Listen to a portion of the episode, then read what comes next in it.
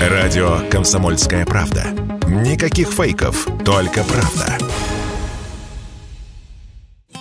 Двигатели, топливные системы, трансмиссии, электрооборудование, запчасти для ходовой системы, рулевого управления и прочее.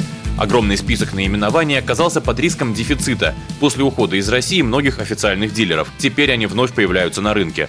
Так, онлайн-рынок Wildberries расширил ассортимент на миллион позиций, пишут «Известия». И все благодаря параллельному импорту. Легализовать эту схему еще в марте обещало правительство, а в начале мая был опубликован перечень товаров, которые разрешат по ней ввозить. В чем суть этой схемы, Радио КП рассказал главред журнала «За рулем» Максим Кадаков начинает активизироваться так называемый параллельный импорт. Когда-то он существовал у нас очень э, широко. Это так называемый теперь параллельный импорт, просто ввоз по серому.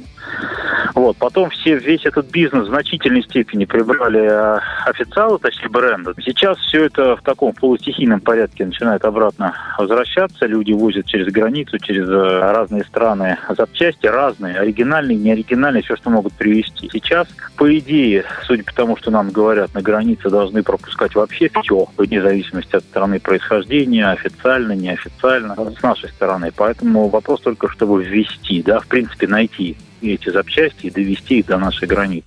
Все автозапчасти, ввезенные параллельным импортом, проверенные и надежные, говорят представители маркетплейсов. И все же у привыкших обслуживать свои авто лишь в официальных сервисах законные сомнения. Пусть будет контрафакт, но добротный, считают многие владельцы. Тем временем серыми поставками в обход официальных дилеров в Россию уже приходят автомобили, не только запчасти. Ранее Радио КП рассказывала о ввозе машин из Арабских Эмиратов. В этом бизнесе уже сейчас немало игроков. И опять же, далеко не все надежны, сказал Радио КП Денис Мигаль, глава сети автосалонов Fresh Auto. Опять же, если говорить про риски, смотря какая модель покупки. Если покупатель доверяет каким-то компаниям, которые обещают ему привезти, но при этом не за свои деньги везут, а берут деньги наперед, то это всегда риски.